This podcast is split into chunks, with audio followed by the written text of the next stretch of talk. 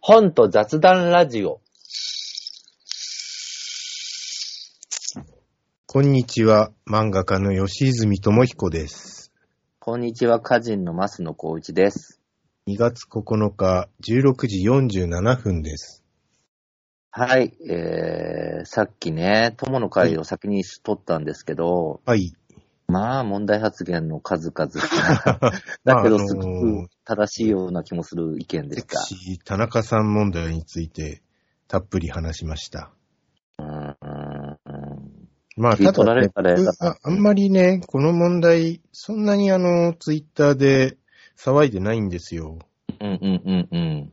というのも、やっぱりですね僕セクシー田中さん読んでないですし、はい。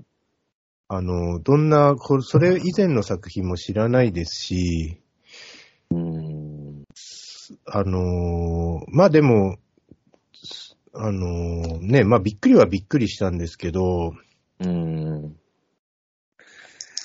ああ、まあ考えるとね、暗い気持ちになっちゃいますうし、ーん、なっちゃうよ。もう僕、ねその、大好きな劇作家の中郷の鎌田くんっていう人が38歳で亡くなっちゃったんだけど、ええ別にその自殺とかではなかった病ご病気だったんだけど、それでももう耐えられないもそうですね。だん。かずらっと、先見てたんだよ、楽しみに。ええだからね、セクシー田中さんの続きを楽しみにしてる人とかもう本当に辛いでしょうね。ね。今までのものも見悲しくて見られないよね。うーん、ねえ。うーん。自本当に殺はちょっとなあまあでも、はあ かわいそうすぎて。ただ悲しく、悲しい。ねえ、しかもね、こう元気に仕事に取り組んでた人がね、こんなことになっちゃうところが辛いですね。ね。今日でも、くしくも課題本がね、はい、あのーカラオケ行こうっていうはい、漫画原作の映画の、映画の話をこの間して、はい。今日は原作の話なんですよね。そうですね。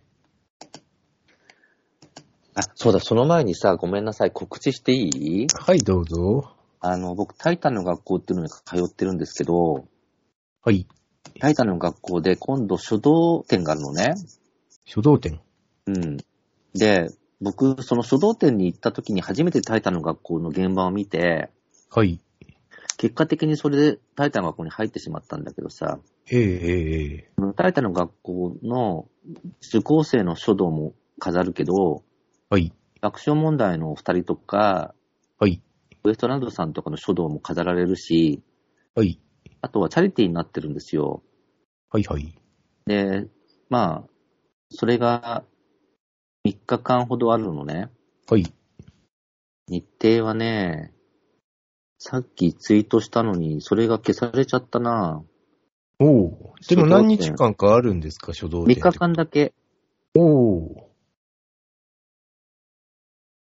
書道展はね、2月11日からはい、 2月13日の3日間なんだけど、ええええ時間がちょっと日によって違うらしいので、会場は僕がが通ってるタイタルの学校の教室でもある、はいあの新宿御苑にある会場なのね。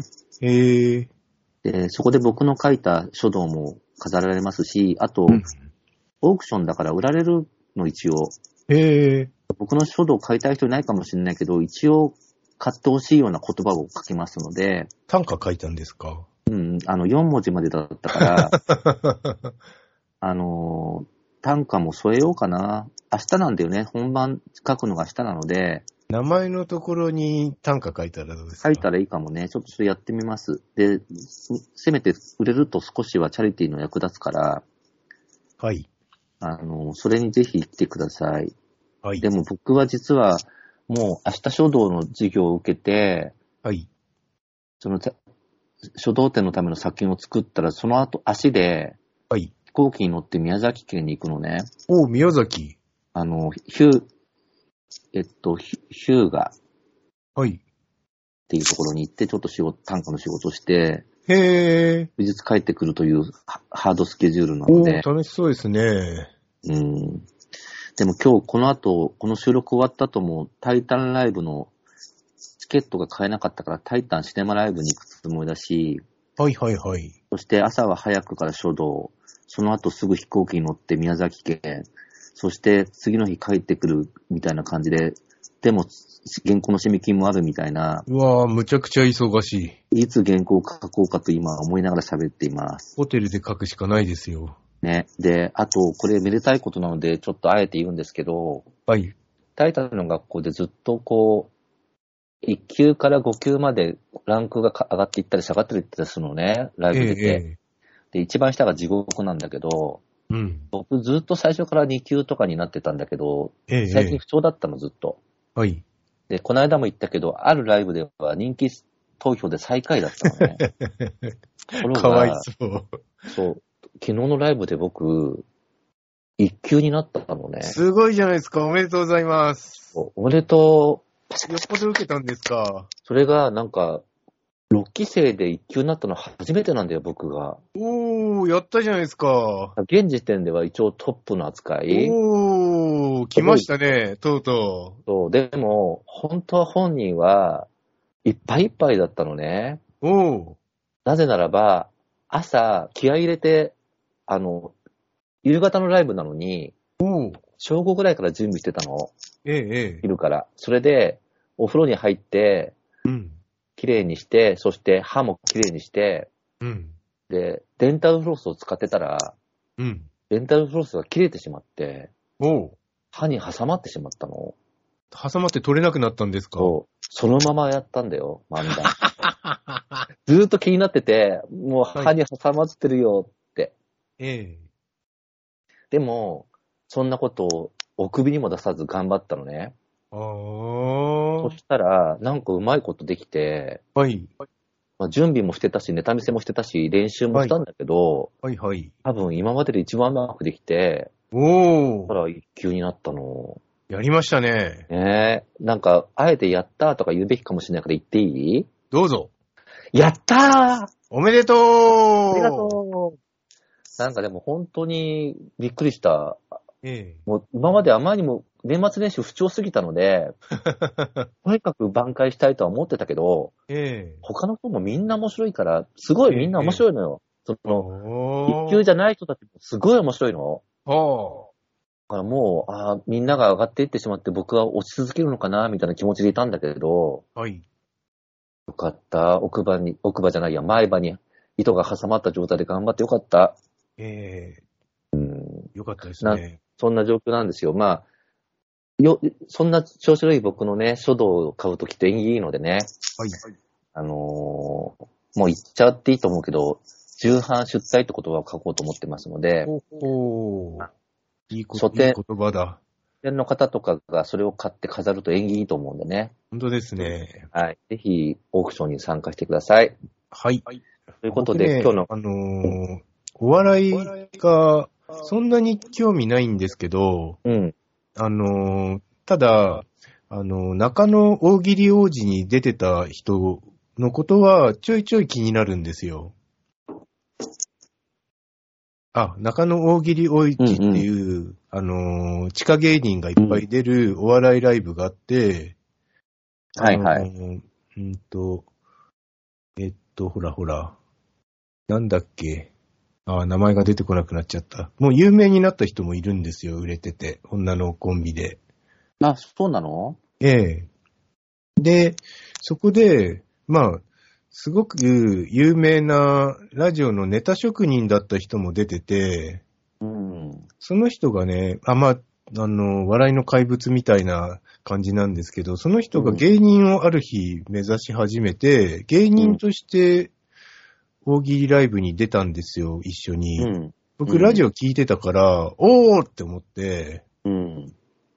あの、ちょっと興奮したんですけど、うん。で、その人が最近どうしてるんだろうって思って、ふと検索してみたんですよ。うん。うん。うん。そしたらコンビ組んで、漫才、ずっと、あの、M1 とか出て、1回戦は突破して、2回戦で大敗みたいなのうで、んどんなネタやってんだろうって思ってみたら、うん。あんまし面白くなかった。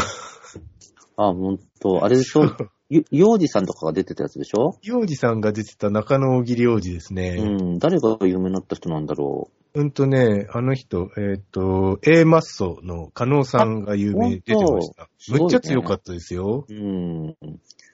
僕も多分見たと思うな、それ、吉住さん出た時。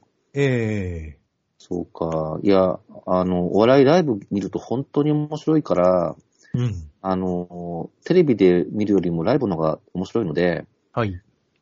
僕の出るタイタンの学校ライブはもうあと2回ぐらいで終わっちゃうんだけど、ええまあ、あと、登り詰めたら、あとは、あとは落ちるだけかもしれないんだけど、でも来てほしいです。ぜひ、皆さん、タイタンライブに足をお運びください。まあ、後に YouTube でも公開されるんだけどね、ネタは。ええでも多分印象変わるし、編集されちゃうから、はい。ライブで見た方が絶対面白いですね。で、まあ、まあ、課題本に行きましょうかね。そうですね。まあ、課題本じ今ゃない、回課は題本でいいのか。うん。はい。えー課題本は、和山山さん、カラオケ行こうです。ねなんか、それこそうそ、でしたかこのシナリオ書いた人が乃木さんでしたね。そうそう。の本当に乃木明子優秀だよね。野木明子さんね。ねえ、だから僕はね、原作本を読まずに映画を見て、まあ映画がまあすっごい面白かったんですよ。うんうんほんでもって原作を改めて読んでみたら、後追いで読んだわけですよ。うん。うん。こっちも面白かったです。そうなんだよ。僕、びっくりしたのが、案外原作通りだね。そうですねう。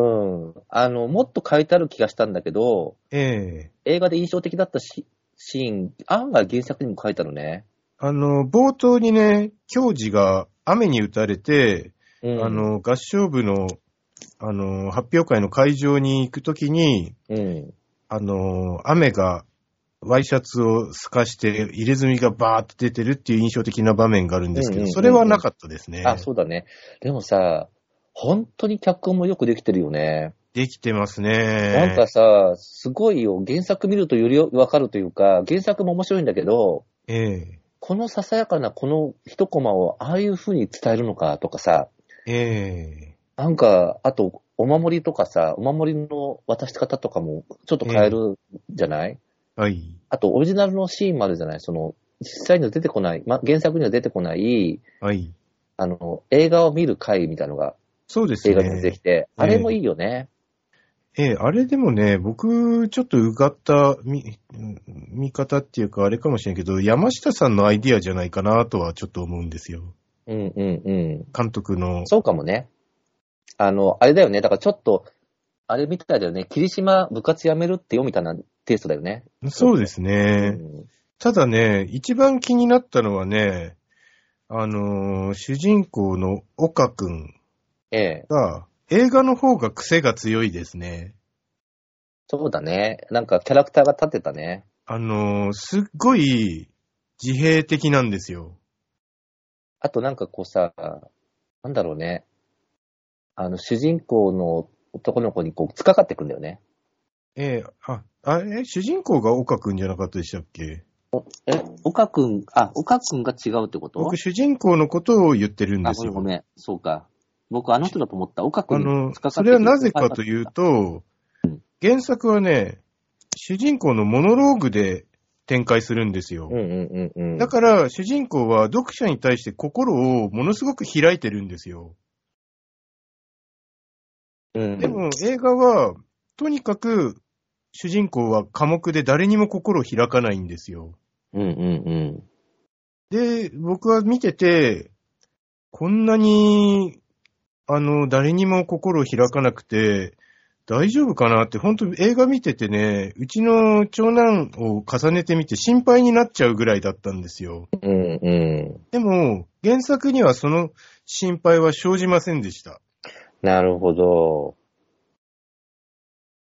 それはどうしてそうしたんだろうね。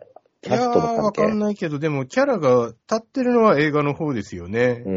ん。割とね、漫画の方はね、主人公として、まあ、モノローグで展開するっていうのもあるから、あるけど、うん割と人柄としてニュートラルです。そうだね。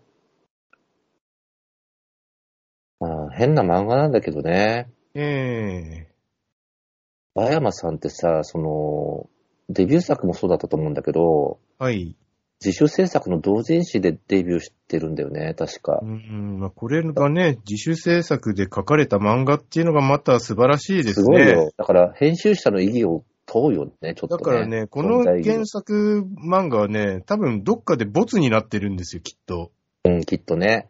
だから、そう。だけど、和山さんは、これは絶対書きたいんだっていう強い意志で書いたんですよ。うん、そうだね。それでちゃんと支持する人がいて、こうなってったんだもんね。素晴らしいことですすね。ごいことだよね。うん。そして映画もちゃんとしてるし、なんか、こう、本当にそうだってほしいよね。野木明子さんなんてさ、オリジナルでも書ける、書いてるのに、なんだろう。脚色的なことも本当に上手だよね。ええあとなんかこう、なんだろうね。うーん。不思議な感じだった。原作読み返したの久しぶりだったんですけど、はい。すごいよくできてる。けど、映画はちょっと血が変えてあるな。はい。ででもどっちもがっかりしないと思うんだよね。どっち先に見ても。ええあのね、まあ、妻の話では、うこん。の、教授、ヤクザのうん。教授が、ちょっとあの、綾野剛とはキャラが違うっていうか、教授がとにかく漫画の方が色っぽいっつってなあ、ほんと。言ってますね。それはまあね、どうしても BL 要素が入るからそう思う人いるかね。この目の下のク マがああ、ああ、ああ。色っ大事ぽないっのつって、うわ、それはわからないね。でもその熊色っぽいのか。なんかやさぐれ感がいいってことってことじゃないですかね。ちょっとあの、教授ってなちょっと崩れた感じそとうだか、ね。じゃあ崩れ誰がた良かったんだ感じろうのなんか色気ってあるじゃないですか。うん。でもさ、ほら、たけし映画にも出てたあの目の下の熊がある俳優いるじゃないはい。あの人ほど熊があってもダメなんでしょ多分そうですね。あんまダクダクでもダメですね。うん。誰が良かったかって今度聞いといてください、奥様に。はい。僕はすっごく満足したけど、キャスティングも。ああ、綾野剛良かったですね。うん。あと、ガーシー法で辛い思いをしていた綾野剛がこんな風に大復活しましたよ。本当にね。でもかなり忠実に感じるよね。その、いろいろ書いてあるのに。はい。うーん。あの、これを編集者の力をなしに自分一人で書き上げて同人誌として販売して人気出るって、ええ漫画家さんもすごい才能だね。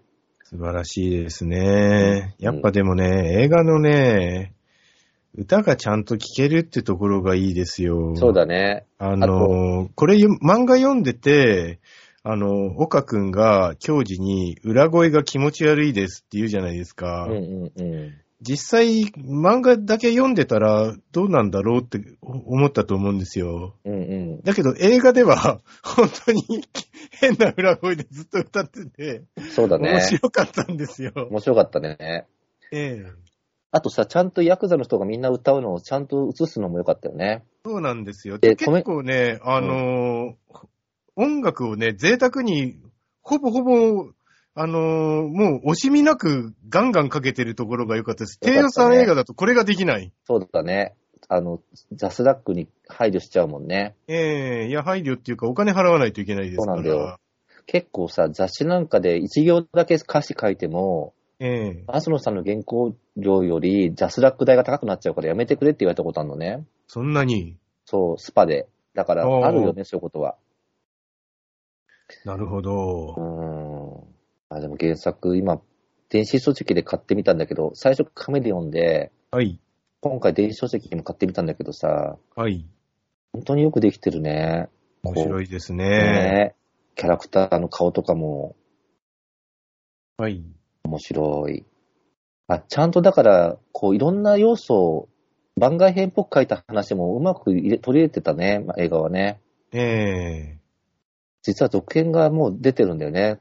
あ、カフラオケ行ァくのミレス以降ですね。そ僕は読まないですよ。映画で見たいから。 う。僕読んじゃった。ははは面白かったけど、でも前半、あの、前後編らしくて前編だけ今出版されててね、ええ後編はまだですよ。まあ、映画、脚色で言えば、あのー変声期のことずっと伏せてるじゃないですか。そうだね割と後の方まで。うん。でも、原作は割と早めに言いますよね。そうだね。それは僕も思った。原作は割と最初からそれが出てくるんだけど、映画だとなんでそれをこう、嫌がってるのかがわかんない風にして途中で言うんだよね。センシティブなことだからって。えあ、でも面白かったな、映画も。あの、お父さん役が宮崎智さんでさ、そうですね。なんか変なお守りくれるんだよね。ええああ、もう一回映画見たくなってきちゃったな。まあ、楽しかったですから楽しかっね。た。この映画楽しかったしさ、深夜にう見たんだけど、みんなすごく楽しそうだったよ、おう客さん。ん、なんかもう、ほんと楽しい気分になりますよ。うんさあ、このね、あのー岡くんがね、ヤクザに囲まれてくれないを歌う場面も、最高でしたそうだっねた。ね。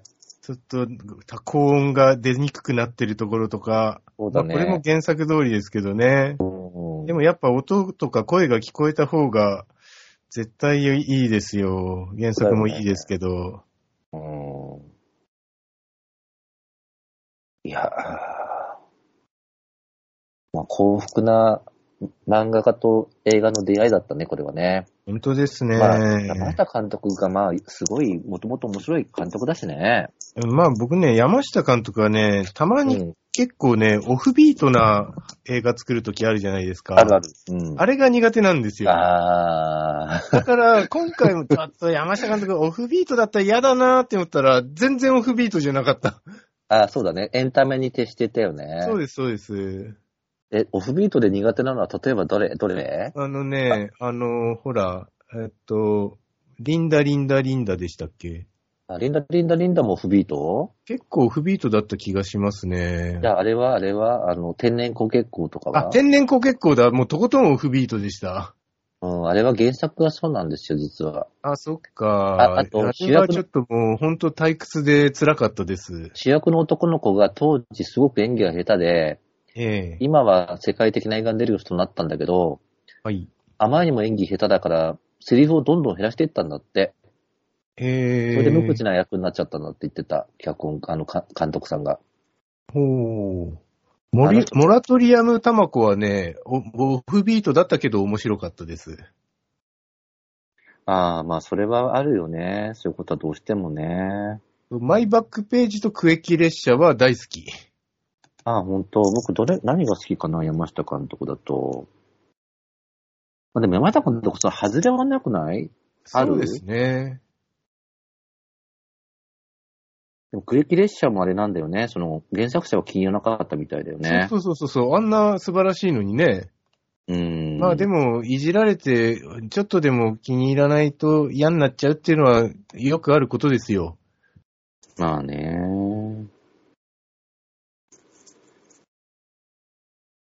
そんなにでも僕全部は見てないな、かん山下監督の作品。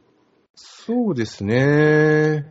バカの箱舟を最初に見て、うん。リアリズムの宿も見て、クリルメモレモンも面白かった。で、リンダリンダあーリンダは見て、あ、僕、ま、この松金乱射事件うん。大好き。結構オフビートでしたよね。でも松金乱射事件の主役っぽい男の人はもう今犯罪者としていなくなっちゃったね。そうですね。夢十夜も好きだった。松金乱射事件って2007年だったんだ。もっと昔な気がするな。リンダリンダリンダより前だったような気がする。で、天然光結構は僕は原作が好きだったから嫌じゃなかった。で、マイバックページは見たけど、そんなに印象に残ってない。クレキ列車面白かったね。はい。でもその後だいぶ見てないな。オーハバーヘーンズドコアもは見なかったですうね。ん僕、それからの数年間全然見てなくて、はい。で、ハードコアも見てなくて、カラオケ系が久しぶりに見た作品になってしまいます。だから最後に見たのが、クエキ列車だったのが、そこから数うん年経って、やっとカラオケ行こうで見たって感じですね。僕のおじさん見たんですけど、僕ね、うん北森洋の僕のおじさんすっごい好きなんですよ。うんうだから、ものすごいワクワクして見に行ったら、ん。うん。おじさんがね、正直イメージと違いすぎて、あんまり好きじゃないですね。まあ、本当まあ、あるよね、そういうこと。なんかね、もっとユーモラスなおじさんなんですよ。僕の中の原作のおじさんは。うんうんと。ころが松田龍平で、まあ、ひょうひょうとはしてるけど、あんまユーモラスじゃないんですよ。ああ。まあ、原作への思い入れがあるとそうなっちゃうんだよね。ほんで、あとね、主人公が少年のこう、モノローグでお話が確か進んでたと思うんですけど、うん。こう小学生の、そのね、精神年齢がもう二十歳ぐらいなうーん。印象で、それでね、なんか違うわ、みたいに思ったんですよ。そっか、中学生日記って見ました見ましたね。 ?QDB の。ええあれって原作者に無断で作って、ああ。で、エピソードは、エピソードはオリジナルなんだけど、ええ QBB ってあの、くすみさんとかのやつです。はいで、はい。原作のテイストを活かしてそのまま作って、はい原作者が気に入ったから公認になったんだよね。うん、いいことですね。うんでもそれとトークに呼んでいただいてお話ししたんだけど、本当に勝手に撮っちゃったんだって、あの、ワークショップで。へえで。大人が、中学生を演じてるのね、あの、冷え生やした大人が。ええで、すっごくでもそれ面白くて、はい。で、エピソードはオリジナルなんからパクリではないんだけど、ちはゃいんと。原作者が許諾したっていう、そういう幸福なケースもあるよね。なるほど。うん、僕もそういうことしししたいもん。なんか勝手に僕の書いたものの世界を映画にしてすごく面白くて、原作者公認になったらいいよね。いいですね。大喜びですよ。ねえ。あそういうことがこれから起こんないかな。ねえ。ねえ。ああ、まあでも皆さん、皆さんはどんなだったのかな原作と映画見た時の感想は。まあ、でも、評映画の評価むちゃくちゃ高いですし、原作ファンもみんな喜んでるって、うちの妻が言ってましたよ。そうだよね。なんか、時々文句言う人はさ、ヤクザをこんな風に素敵に書くのはダメじゃないかっていう意見を言うよね。 でもさ、ヤクザやばいと、やばい感じで描かれてるよね、ちゃんとね。そうですね。役中が出てきたりとかさ、ええあと結局僕思うんだけど、みんなヤクザとかさ、暴力振る人好きだよね。そうですね。うんみんなだから、法的にはまずいし、倫理的にはダメだけどさ、みんなが暴力が好きってことをさ、まずその上で話をしないとさ、はい。いや、だって好きじゃない暴力って思っちゃうよ。いや、やっぱ物騒なもんは見たいですよ。うーん。それで言い訳みたいにさ、ヤクザはダメだとか言われてもって感じだしさ、ええ十分これ見たって、こんなヤクザとお友達になったらやばいなとは思うよ。ま普あ、通にただね、うちの子が中学生になってこんなヤクザにつきまとわれたらたまったもんじゃないなとは思いますよ。ないようーん。まあでも、この弱そうな男の子なのに、ちゃんとカラオケ、歌が、歌に関しての情熱があることで、はい。ちゃんと先生ができたりするってところが、ちょっとこうさ、王道の面白さなんですよね。そうですね。だって動画がでも喧嘩とか弱そうなのに、ええ歌が上手いことで、ヤクザにズバズバ厳しい意見言えるとかってさ、ええこう、そういうのって王道の面白さじゃないですか。いやー、主人公のね、岡くんは誰にも心を開かないんですけど、うん。このヤクザに対して理不尽なことをされたら、もう、ブチ切れて一歩も引かないという真の強さがね、あってかっこいいんですかよ。っこいいんだよね。そうなんだよ。そこですよね、この漫画のいいところは。えあと、自分の合唱祭は声が出なくてサボっちゃうんだけど、えはい。でも、その、それと引き換えに、あるとこで歌うってとこがクライマックスだから、はい。本当によくできた話だよね。面白かったですね。うん。ああ、面白かった。ああ、なんか、これに引き換えっていうのを思い出しちゃうけど、まあでもこれが面白かったってことが、唯一の救いでしょうかね。そうですねこれから自分の作品が映像化されることになった時に脚本家はもう、指名できるといいよね。まあ、次、僕も機会があったら、シナリオは、野木明子さんにお願いしますって、まず言おうと思います。うん、野木明子さんじゃなかったら自分で書いた方がいいって感じだよ ね。本当ですね。実際書いたしね、吉住さん脚本書いたことあるもんね。ええ、書いてますよ。あ渚のマーメイド。渚のマーメイド。面白かったよ。渚のマあーメイれでドも聞きたくねな、い結構、あの、えージョジョ監督も過失してくれてます。でもさ、あれまずアイデアがすごくよくできてるじゃないその人魚の設定が。はありがだとうかござらい、まほす。本当にいい映画だと思う。あの、低予算でさ、みんな知らないけど、ジョジョ監督って本当に絶対どんな低予算でも失敗しないよね。いや、もうね、ジョジョ監督はね、メジャー監督に今もうなりつつありますなっちゃったよ。うん。まあ予算はもらってほしいけどさ、ええどの作品何見ても裏切りだこと、あの、がっかりしてないよ。いつもジョジョ監督の映画そうは。ですね。うん。でも吉住さんの原作のは本当に面白かった。ありがとうございますだ。からそういう意味では、さっきの、あの、友の会でのすごい爆弾発言も、吉住さんが言うなら、しょうがないな。実際書けるしって思っちゃったな。ええでもね、もう本心で言ってますので、だからね漫画家なら、ど同等のあ あそこで食べときましょうかというね。ことで、気になる方は、友の会お聞きください。はい会になってください。ということで、はこいのぐらいでしょうかね、今日はね。そうですね、はい。えーお聞きいただき、どうもありがとうごあざりがというごました。ざいました。ではでは、ささよよううなら。